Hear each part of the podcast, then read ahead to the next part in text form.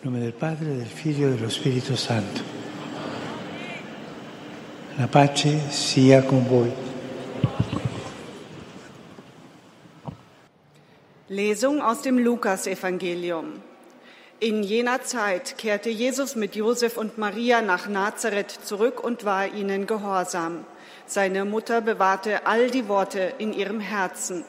Jesus aber wuchs heran und seine Weisheit nahm zu und er fand Gefallen bei Gott und den Menschen. Wort des lebendigen Gottes.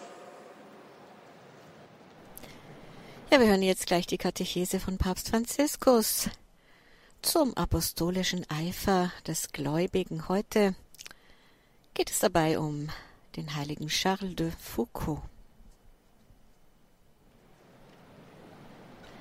Das schlagende Herz der Nächstenliebe im verborgenen Leben. Cari fratelli e sorelle, buongiorno. Liebe Brüder und Schwestern, guten Tag. Proseguiamo, proseguiamo nel nostro incontro. Wir setzen unsere Treffen mit einigen Zeugen fort, die viel Eifer in der Verkündigung des Evangeliums gezeigt haben. Den Eifer für die Verkündigung. Und wir lernen hier einige Christen kennen, die diesen apostolischen Eifer besessen haben. Heute möchte ich euch von einem Mann erzählen, der Jesus und unsere armen Brüder und Schwestern zur Leidenschaft seines Lebens gemacht hat. Ich meine den heiligen Charles de Foucault, der aus seiner intensiven Gotteserfahrung heraus einen Weg der Verwandlung gegangen ist, bis er sich als Brüder, als Bruder aller fühlte. Was war das Geheimnis von Charles de Foucault? das Geheimnis seines Lebens. Nachdem er seine Jugend fern von Gott gelebt hat, ohne an irgendetwas anderes zu glauben als das ungeordnete Streben nach Vergnügen, vertraut er dieses Geheimnis einem nicht glaubenden Freund an. Ihm offenbart er den Grund seines Lebens, nachdem er sich durch die Gnadenerfahrung im Sakrament der Versöhnung bekehrt hat. Er schreibt, ich habe mein Herz an Jesus von Nazareth verloren. Charles de Foucault erinnert uns daran, dass der erste Schritt der Evangelisierung darin besteht, Jesus im Herzen zu tragen. Also das Herz an ihn zu verlieren. Wenn dies nicht geschieht, können wir es auch kaum mit unserem Leben vorleben. und laufen stattdessen Gefahr, von uns selbst, unserer Gruppe, einer Moral oder was noch schlimmer ist, einem Regelwerk zu reden, aber nicht von Jesus, von seiner Liebe und Barmherzigkeit. Und das sehe ich in einigen Bewegungen, in einigen dieser neuen Bewegungen, die von ihrer Vision der Humanität sprechen, von der Spiritualität, von ihrer eigenen Spiritualität. Und sie stellen sich als neuen Weg vor. Aber warum sprechen sie nicht von Jesus? Sie sprechen von vielen Dingen, von Organisation, spirituellen Wegen. Aber sie verstehen sich nicht darauf, von Jesus zu sprechen. Ich glaube, es wäre schön, wenn wir uns heute fragen würden, nimmt Jesus in meinem Herzen einen vorrangigen Platz ein? Habe ich mein Herz ein wenig an ihn verloren? Bei Charles de Foucault war das der Fall, und zwar so sehr, dass er vom Angezogensein von Jesus zur Nachahmung Jesu übergeht. Auf Anraten seines Beichtvaters reist er ins heilige Land, um die Orte zu besuchen, wo der Herr gelebt hat, und auf den Wegen zu wandeln, die der Meister gegangen ist. Vor allem in Nazareth erkennt er, dass er in der Schule Christi ausgebildet werden muss. Er hat eine intensive Beziehung Beziehung zum Herrn, verbringt lange Stunden mit der Lektüre der Evangelien und fühlt sich wie sein kleiner Bruder. Und weil er Jesus kennt, erwacht in ihm der Wunsch, auch andere mit ihm bekannt zu machen. Denn das passiert immer, wenn wir Jesus besser kennen, dann will man auch andere mit ihm bekannt machen und diesen Schatz mit anderen teilen. In seinem Kommentar zum Besuch der Gottesmutter bei der heiligen Elisabeth lässt er ihn sagen, ich habe mich der Welt hingegeben, tragt mich in die Welt hinein. Aber wie soll man das tun, wie Maria im Geheimnis der Heimsuchung, in der Stille, durch das Vorbild, in dem man es vorlebt, durch das Leben, weil, wie er schreibt, unsere ganze Existenz das Evangelium verkünden sollte. Und oft ist da in unserer Existenz nur der Ruf nach Mondanität, nach vielen merkwürdigen Dingen, aber da muss der Ruf des Evangeliums sein. Dann beschließt er sich, in fernen Regionen niederzulassen, um das Evangelium in der Stille zu verkünden und im Geist von Nazareth in Armut und Verborgenheit zu leben. Er geht in die Wüste Sahara, um als Freund und Bruder den dort, nicht, den dort lebenden Nichtchristen Zeugnis von der Sanftmut Jesu zu geben, von Jesus, der in der Eucharistie gegenwärtig ist. Charles lässt Jesus im Stillen handeln, in der Überzeugung, dass das von der Eucharistie geprägte Leben evangelisiert. So glaubt er ja auch, dass Christus der erste Evangelisierer ist. Er verweilt etwa zehn Stunden am Tag ins Gebet versunken zu Füßen Jesu vor dem Tabernakel, in der Gewissheit, dass dort die evangelisierende Kraft liegt und in dem Gefühl, dass es Jesus ist, der ihn, der ihn so vielen entfernten Brüdern und Schwestern nahebringt. Und wie steht es um uns, frage ich mich. Glauben wir an die Kraft der Eucharistie? Findet unser auf die anderen zugehen, unser Dienst dort in der Anbetung seinen Anfang und seine Vollendung? Ich bin überzeugt davon, dass wir den Sinn für die Anbetung verloren haben und wir müssen ihn wiederfinden. Und angefangen bei uns Menschen des geweihten Lebens müssen wir Zeit damit verlieren, vor dem Tabernakel zu verweilen, in Anbetung. Jeder Christ ist Apostel, schreibt Charles de Foucault.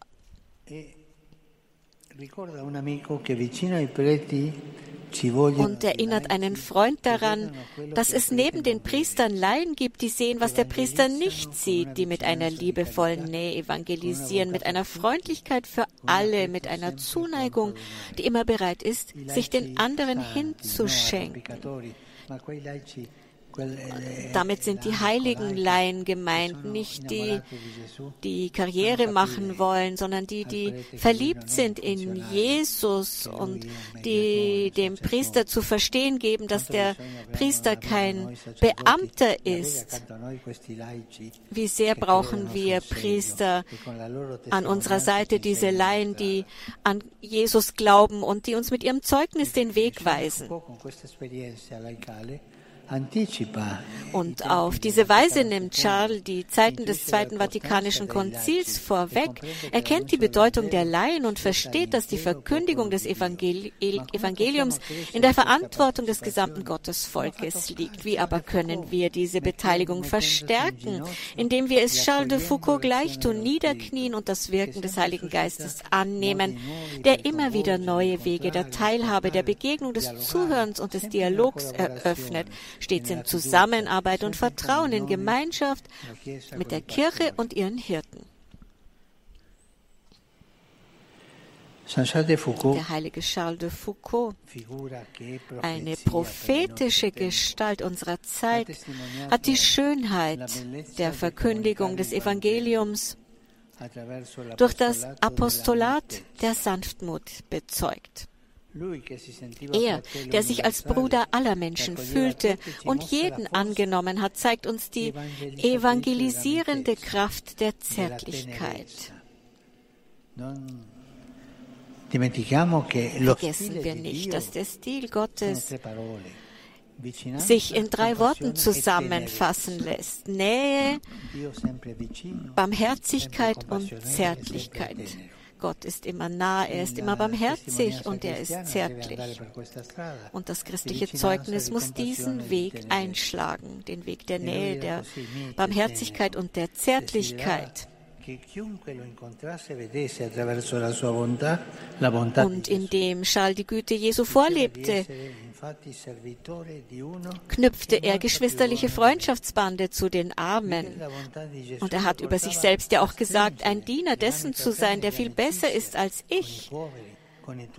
Und er hat, wie gesagt, Freundschaftsbande geknüpft zu denen, die am weitesten von seiner Mentalität entfernt waren. Und nach und nach konnten aus diesen Banden Geschwisterlichkeit, Integration und Wertschätzung für die Kultur der anderen entstehen. Die Güte ist einfach und verlangt nach einfachen Menschen. Menschen, die sich nicht scheuen, anderen ein Lächeln zu schenken. Mit dem Lächeln, mit seiner Einfachheit hat Charles de Foucault Zeugnis abgelegt für das Evangelium. Nie Proselytismus, immer Zeugnis. Die Evangelisierung erfolgt nicht über Proselytenmacherei, sondern durch das Zeugnis.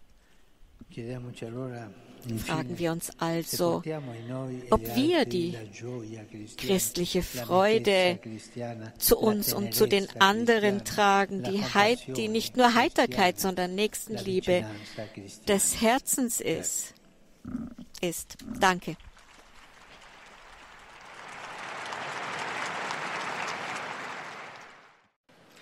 Heiliger Vater, die Gläubigen deutscher Sprache möchten Ihnen ihre herzliche Zuneigung und aufrichtige Verbundenheit bekunden und versichern Sie zugleich Ihres Gebets in allen Anliegen Ihres universalen apostolischen Dienstes.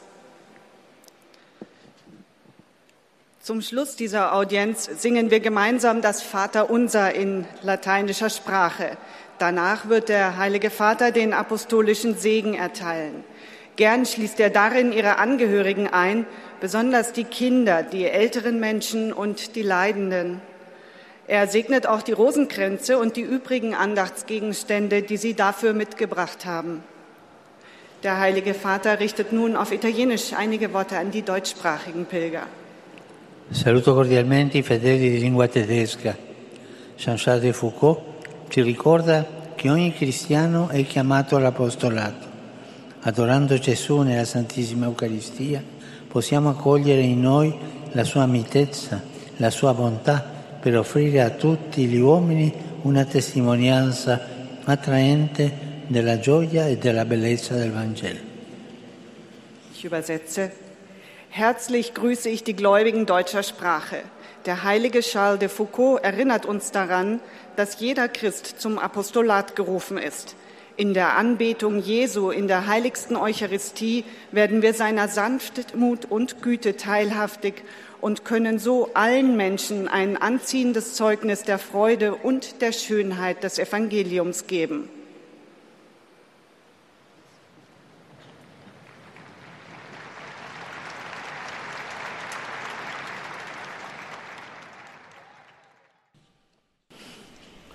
Anche oggi auch heute, liebe Brüder und Schwestern, gehen meine Gedanken nach Palästina, nach Israel.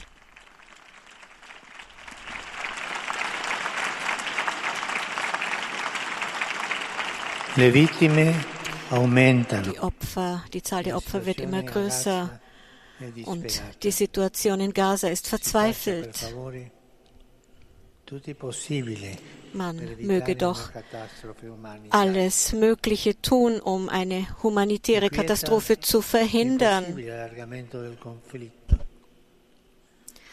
Besorgnis ruft die Angst vor einer Ausweitung des Konflikts aus und die Waffen mögen schweigen.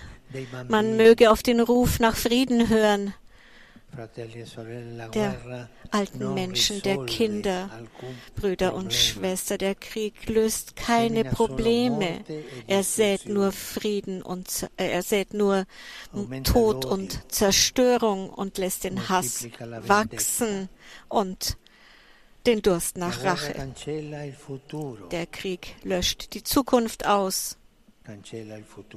Er löscht die Zukunft aus.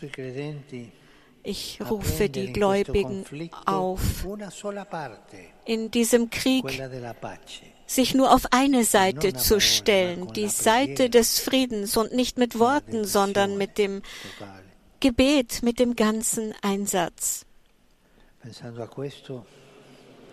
Ho deciso di indire venerdì 27 ottobre und so habe ich beschlossen, am Freitag, 27. Oktober, einen Tag des Gebets und des Fastens auszurufen. Ich lade alle ein, der verschiedenen Angehörige der verschiedenen christlichen Konfessionen und aller Religionen daran teilzunehmen, alle Menschen, denen der Frieden ein Herzensanliegen ist. Wir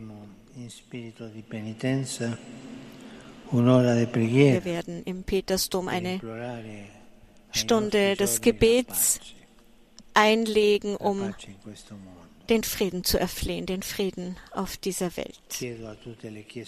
Ich bitte alle Teilkirchen teilzunehmen und ähnliche Initiativen einzuleiten, die das Gottesvolk mit einbeziehen.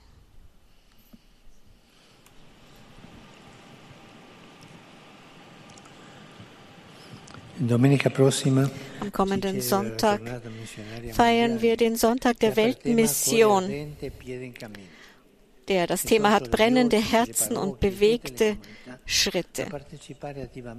Ich rufe alle Gemeinden auf, an diesem wichtigen Termin teilzunehmen,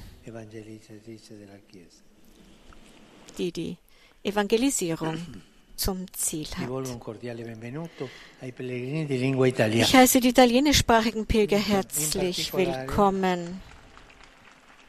Vor allem die Firmlinge der Diözese Faenza. Fanno rumore questi, eh? Und diese Firmlinge machen hier ganz schön Lärm. Und begleitet werden sie von ihrem Bischof Mario Toso. Liebe Jugendliche, stellt Jesus in den Mittelpunkt eures Herzens, lebt eine intensive Beziehung zu ihm, damit ihr ihn besser kennenlernt und in der Welt Zeugnis ablegen könnt für den Herrn. Ich grüße die Gläubigen aus der Pfarrei der Heiligen Therese vom Kinde Jesus in Battipaglia und die Studenten des Mattei-Instituts in Aversa. Mit besonderer Zuneigung und Dankbarkeit grüße ich die Mitglieder der zahlreichen anwesenden Vereinigungen, vor allen voran die Freunde der Hoffnung aus Villa Santa. Denn das ist wichtig, Hoffnung zu sehen und sie helfen Menschen mit Behinderungen. Und ich grüße die Rentner der Banca di Roma anlässlich ihres 70-jährigen Bestehens und die Freunde des onkologischen Day Hospitals in Guastalla. Zum Schluss grüße ich wie immer die alten, jungen und kranken Menschen und die Neuvermählten. Heute feiern wir das Fest des heiligen Lukas. Sein Evangelium erinnert uns daran, dass die Sendung der Kirche nur möglich ist, wenn wir verstehen, wenn wir es verstehen, im Gebet ganz mit Gott verbunden zu sein und uns ganz in seine Hände zu geben. Brüder und Schwestern, bitte lasst uns auch weiter für den Frieden beten und vergessen wir nicht die leidgeplagte Ukraine, von der jetzt nicht mehr gesprochen wird, aber das Drama geht weiter. Euch allen meinen Segen.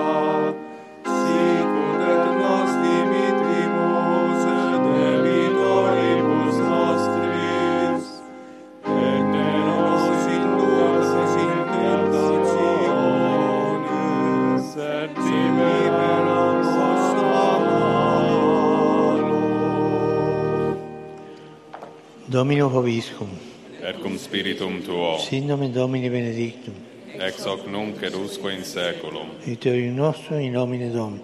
qui feci celum et terra. Benedicat vos, omnipotens Deus, Pater, et Filius, et Spiritus Sanctus. Amen.